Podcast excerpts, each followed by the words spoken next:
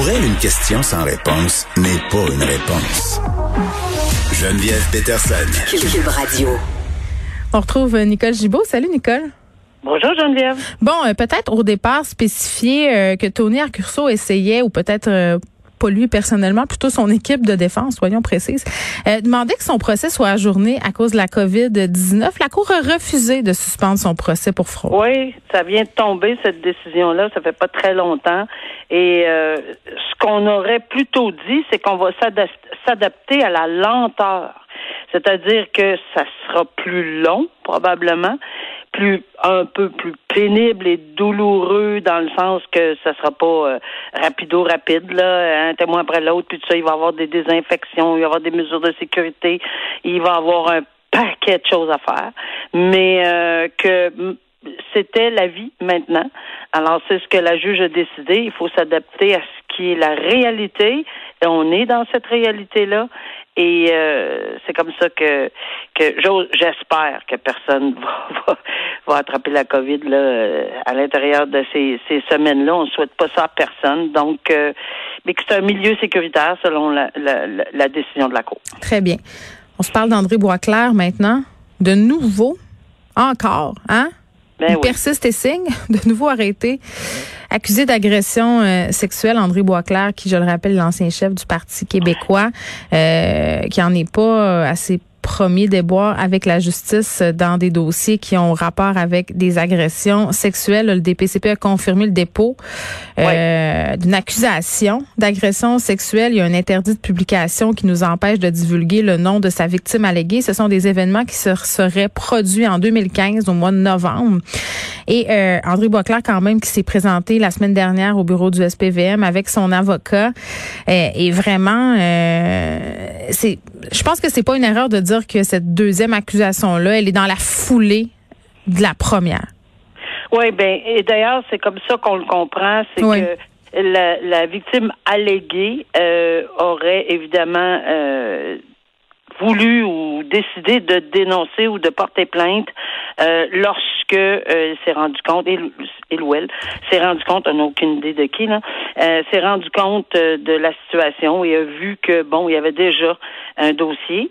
Euh, c'est un petit peu la même chose qu'on a vu dans le dossier de M. Roson. ça arrive souvent, hein, quand, quand on voit des, des plaintes, ça incite peut-être certaines victimes à se dire, bon, ben, moi aussi, puis moi aussi, je vais parler, tu sais. Moi aussi, je vais parler, puis ça arrive euh, pour tout le commun des mortels aussi, dans, dans le sens que ils n'ont pas besoin d'être une personnalité ou quelqu'un de très connu. On voit souvent, on en a parlé ensemble, Geneviève, euh, la police euh, demande de l'aide de la population, donne un numéro de téléphone, dit communiquez avec nous si vous pensez que vous avez été victime de telle ou telle personne. Mm. Alors, c'est régulier, mais ici, évidemment, c'est plus médiatisé.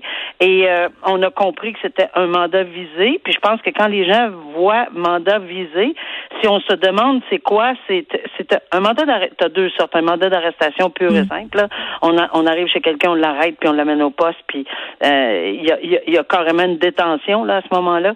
Mais un mandat visé, c'est que le juge, j'en ai signé plusieurs dans ma vie là. Mm. Euh, un mandat visé, c'est c'est on dit aux policiers, oui, mais vous ne pouvez pas le détenir. Vous devez le remettre en liberté. Vous pouvez pas le garder détenu et vous devez le remettre en liberté avec des conditions. Alors, c'est ce qui est arrivé ici dans le dossier. Là, on comprend que euh, pourquoi. Il est connu. Un, on connaît son adresse. Il n'y a pas de ci, il n'y a pas de ça. Il n'y a pas de danger. Là. Mm-hmm. euh, on se souvient que, tu sais, quand euh, ça avait été le cas de Guy Lafleur, on avait beaucoup, beaucoup critiqué parce qu'on l'avait arrêté alors qu'on savait très bien qui il était. On aurait pu émettre un mandat visé. Toute la question a été soulevée à ce moment-là. Mais alors, on fait attention euh, dans le cas d'arrestation parce que priver les gens de liberté, carrément les détenir avec des menottes, ben, c'est un pas, euh, c'est tout un pas à franchir.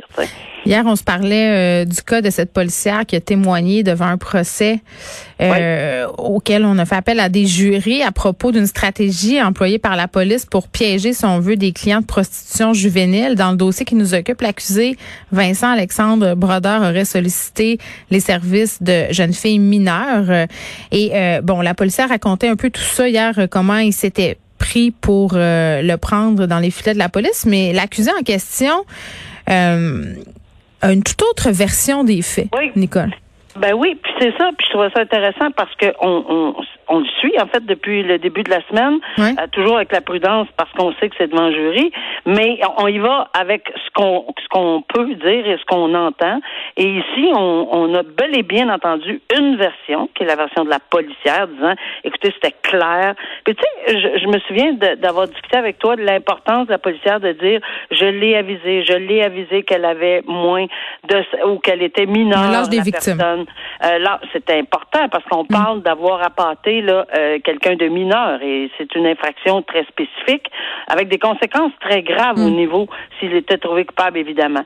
Alors, euh, je parle d'emprisonnement absolument automatique. Donc, dans les circonstances, on a vu, on a vu et entendu le témoignage ou on a lu enfin le témoignage de la policière et, et bon, il y avait différentes avenues auxquelles on ne pouvait pas penser ou même discuter parce qu'on ne sait pas là.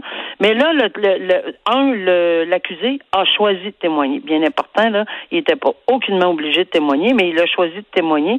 Remarque que dans un cas comme ça où la policière dit je lui ai dit telle chose, la seule personne qui peut dire non ou oui, euh, et c'est pas, mal lui. oui, là, c'est pas mal lui. Exactement. Alors, dans les circonstances, il témoigne, et puis, mais c'est une version nettement contradictoire. Euh, nettement, euh, il soumet qu'il n'a jamais été avisé, qu'il a été surpris, qui a été dévasté, que lui a passé par des sites qu'il appelle légaux, euh, que, que oui, euh, il, il, demande le service d'escorte, il demande les services sexuels. Oui, il dit qu'il est un client euh, habituel de ces services-là. -là, C'est ça. Il est un client, il est une il, il le cache, ben, il n'y a pas le choix là. il le cache rendu là, c'est un petit peu difficile de nier.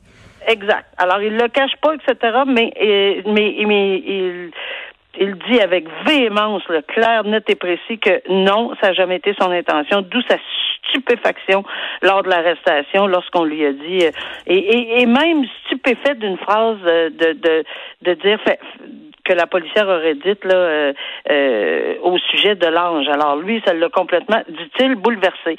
Ce qui est important là, c'est pas c'est le juge qui va décider, c'est les jurys. C'est pour ça que c'est c'est capital de comprendre que le jury dans un dossier, c'est le maître des faits. Alors seulement les membres du jury vont être capables d'analyser le comportement, la façon dont ils témoignent, euh, tout, tout ça là, ils, vont, on va le diriger là, parce qu'à la toute fin, on s'en reparlera. Mais mm. les directives du juge au jury, c'est d'une Mais c'est sur le droit que le juge peut les guider, mais non pas sur la lecture que ces jurés-là vont faire des faits. On va continuer évidemment à suivre ça. On verra ici tout ça. Euh, on se parle souvent, euh, Nicole, puis c'est un concept qui est galvaudé dans la langue populaire. On, l'utilise presque comme une expression maintenant de le, plaideur qui est. OK? Oui. dans, dans ma tête, à moi, le plaideur là, c'est un fatigant qui arrête pas de faire appel aux tribunaux. Euh, tu sais, un gosseux du système de justice, mais c'est beaucoup plus que ça. Il y a un article de Radio-Canada euh, qui a attiré mon attention euh, et qui met, entre guillemets, en vedette la star euh, des plaideurs. Euh, Kérulan, c'est un homme qui vraiment là, a presque fait une carrière de s'ostiner avec la ville, de s'ostiner avec les différentes cours de justice, que ce soit au fédéral ou au provincial. Juste pour te donner une idée, là, pour des contraventions euh, de 60 dollars euh, avec la ville de Québec, là, donné par la ville de Québec, c'est défendu, c'est rendu que la ville de Québec euh, a des frais d'avocat de 263 000 dollars. donc vraiment, le, le plaideur Kérulan accepte jamais la défaite et continue, continue, continue à vouloir faire des recours. je veux qu'on se démêle. C'est quoi un plaideur Kérulan puis comment on déclare une personne plaideur Kérulan? C'est sûr qu'on n'utilisera pas les, les qualificatifs, Geneviève, que tu as donnés, mais c'est exactement ça. Oui, mais le juge, il peut pas. Il est dans son devoir de réserve. Non, non, non, non, non, mais, mais c'est exactement. Non, moi, ça me fait rien de le dire aujourd'hui, là, mais ce que je veux dire, c'est que les qualificatifs que tu as donnés, mais c'est exactement ça dans le langage commun. Mm. Alors, c'est tout ça, mais peut-être dit d'une autre façon, c'est un fatigant. C'est exactement ça. C'est un fatigant dans un système de justice qui n'arrête pas ni qui n'accepte pas, et je vais aller plus loin, qui veut donner une leçon euh, au système judiciaire. Ils se représentent eux-mêmes, hein, ces personnes-là. Oui, mais très intelligents, là. Ils sont très préparés, très intelligents, qui veulent donner une leçon au système judiciaire, et encore plus aux juges. Et, et, et bon, il y a beaucoup de narcissisme là-dedans. Et c'est sûr que c'est étudié, parce que c'est sûr que c'est important d'enlever un droit à une personne mm. de déposer une action, mais c'est pas juste on, le met sur une liste, OK? C'est comme ça que ça se passe. La Cour supérieure, là, mm. on le met sur une liste de... de puis d'abord, on le plaide, on le fait déclarer plaideur quirulent, et à ce moment-là, il est sur une liste. Mais ça ne veut pas dire qu'il n'a pas le droit de se représenter, parce qu'il peut avoir... J'entendais quelqu'un ce matin, un expert en droit, dire il a le droit de se divorcer dans la vie, là. C'est pas, c'est pas une cause... Euh, oui, il a le droit d'avoir une vraie cause, d'être victime d'un délit, c'est tout ça, là il faudra qu'il s'adresse au juge en chef de la Cour supérieure pour obtenir la, la, permission. Ça veut dire qu'il passera pas dans les mailles du filet. Et je l'ai vécu. Je l'ai vécu pendant trois ans. tu dois tellement avoir envie de les ramener à l'ordre puis de leur donner une petite tape sur le ah, museau. J'ai tout fait. Euh, j'ai tout fait, mais malheureusement, à cette époque-là, parce que c'était pré euh, la, dénomination de, de plaideur quirulent, mm-hmm. euh, ou enfin, ça n'a pas été jusque-là dans mon cas, là, mais c'était vraiment pénible, mais pénible. Et oui, il m'a dit, et répété, et répété, qu'il était d'une intelligence supérieure, pas mal plus que moi, de toute évidence que je comprenais absolument rien.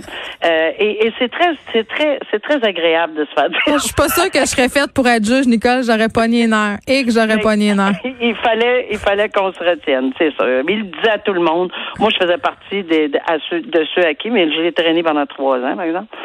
Alors, euh, c'est ça, un plaideur quérulent. C'est quelqu'un qui, on veut les mettre de côté parce qu'ils prennent trop de temps, puis regarde 200 000 pour la ville de Québec. oui, puis c'est fou, là. Euh, ça coûte des milliers de dollars aux contribuables. Ça, engorge le système de justice. Puis tu sais, euh, cet homme-là, il a dû MTMD et son nom, euh, juste dans un dossier, il avait remis une preuve de 1800 pages. C'est, tu sais, à un moment donné, tu dis à quel point c'est de la maladie mentale, cette affaire-là, puis que t'es obsédé.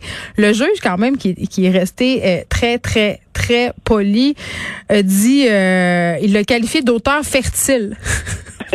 oui, puis je dois dire, puis là, je, fais un acte d'humilité en disant ça. Moi aussi, j'ai essayé la question de psychiatrie, etc. Oui, est-ce que tu peux, ça? Dans mon cas, qui était pas complètement fou, oh euh, complètement hors de, de, du concept. Donc, dans les circonstances, qu'est-ce que tu penses qu'il m'a dit en revenant? Hein? hein? Je l'avais dit que c'est pas moi qui était, qui était dérangé. Alors, c'est très grave d'avoir affaire avec des gens qui continuellement narguent euh, le système, mais narguent jusqu'à temps que. Alors, heureusement, il y a, euh, il y a une façon d'agir maintenant qui est tout à fait légale, puis qui est tout à fait équilibrée, mm. et que oui, il y a des exceptions. Il pourra retourner, mais avec des vraies affaires, pas avec 1800 pages. Il faut qu'il demande euh, la permission à Madame ou Monsieur le juge. Nicole, tu as gagné ton ciel, c'est ça que j'ai envie de te dire. On se retrouve demain. Merci. Bye bye. À demain.